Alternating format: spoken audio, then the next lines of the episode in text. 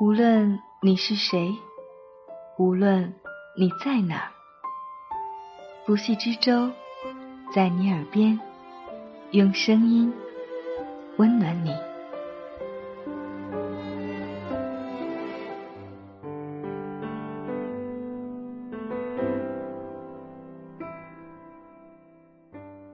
你好吗？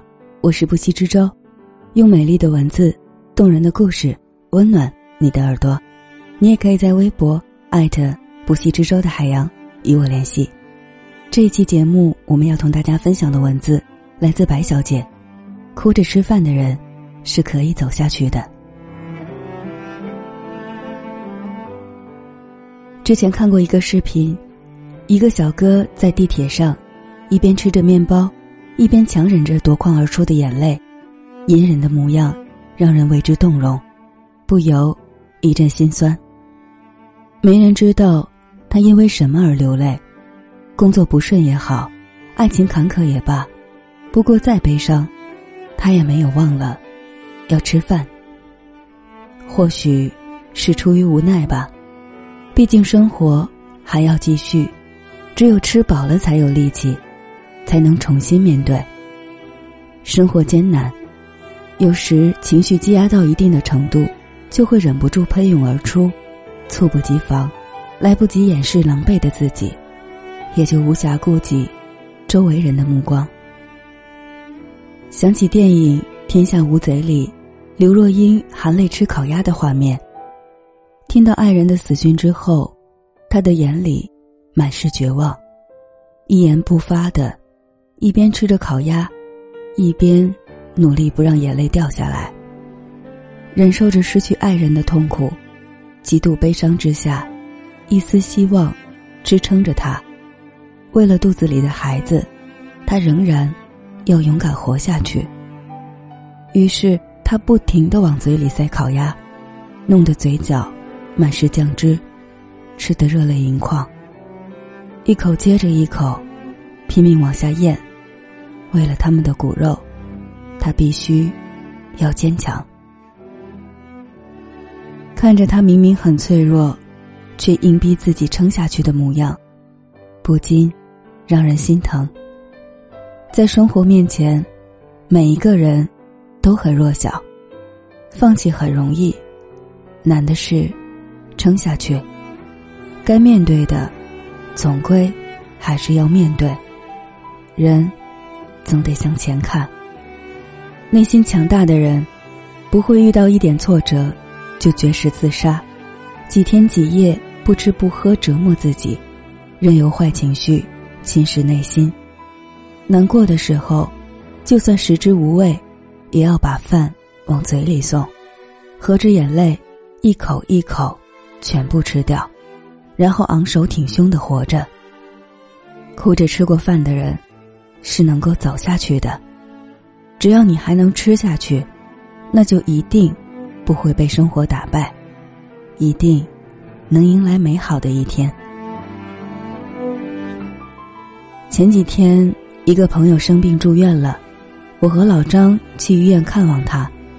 他老家远在千里之外，老婆孩子家人都在老家，生病了要做手术，他怕家里人担心。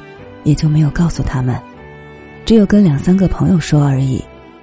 在一个陌生的城市，举目无亲，一个人办理住院手续，一个人排队做检查，一个人拿输液瓶上厕所，一个人孤零零的从手术室出来，躺在病床上，没人照顾。他说，做完手术清醒的时候，很想喝一口热水，看着别人有家人照料。忙忙碌碌，自己却只有一个人，心里有种说不出的滋味。说起最近的生活，想到遥远的家人，一个四十多岁的男人，竟然红了眼眶。尽管医院的饭菜让人难以下咽，但他每一顿都按时吃，吃得干干净净。没人照顾，只能自己照顾自己。因为只有好好吃饭，才能早日康复。身体好了，一切都会好起来。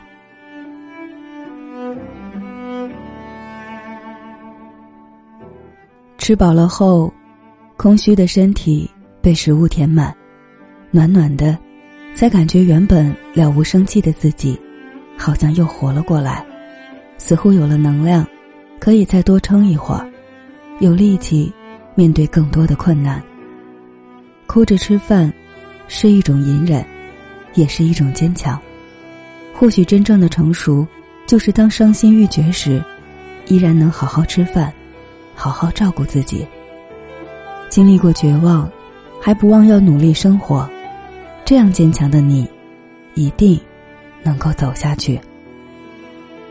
孤独的美食家里有一句话：“我觉得活着最重要的事情，就是吃和睡了。吃好睡好，还有明天啊，不就什么事儿都想开了吗？”没有谁的一生是一帆风顺的。也没有哪种努力是没有意义的。眼前翻不过去的大风大浪，在我们日复一日的坚持中，总有一天会过去。其实吃饭，不只是解决温饱，更是一种生活态度。每一个不好好吃饭的日子，都是对生命的辜负。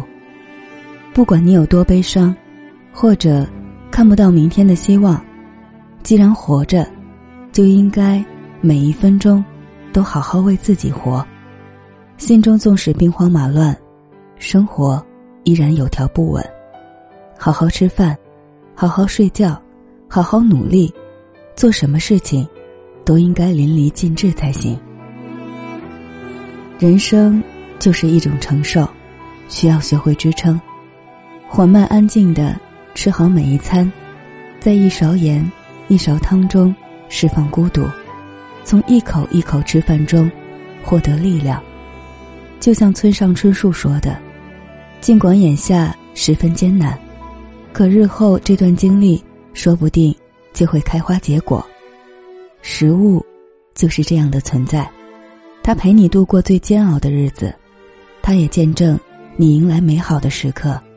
有它的陪伴，认真生活的你，会遇见另一个更好的自己。”那些你吃过的苦，流过的泪，都会在未来的某一天，变得闪闪发光，让你骄傲的生活。感谢白小姐的这篇文字，也感谢你的用心聆听。欢迎在节目下方留言，或微博艾特不息之舟的海洋与我联系。我们下期再见，晚安。